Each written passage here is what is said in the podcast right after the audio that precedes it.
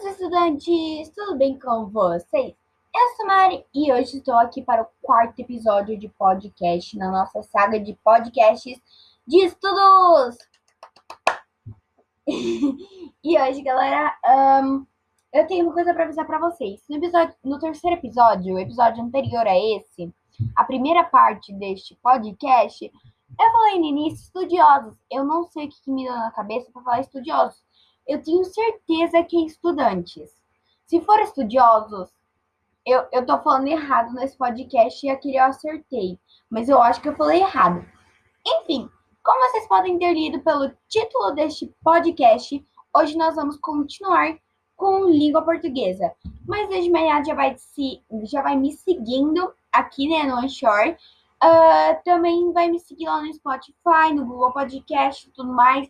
Eu tenho. Meu podcast está livre em. livre, né? Digamos assim. Está uh, publicado em todos esses sites, então confira, tá bom? Então vamos começar. Liga Portuguesa, segunda parte. A ação.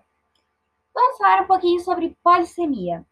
Bom, a polissemia é a representação da multiplicidade de distintos significados de uma palavra. Exemplo, a manga da camisa é curta, não a manga de comer, tá, gente? A manga da camiseta. A manga está doce hoje, a manga de comer, não a manga da camiseta.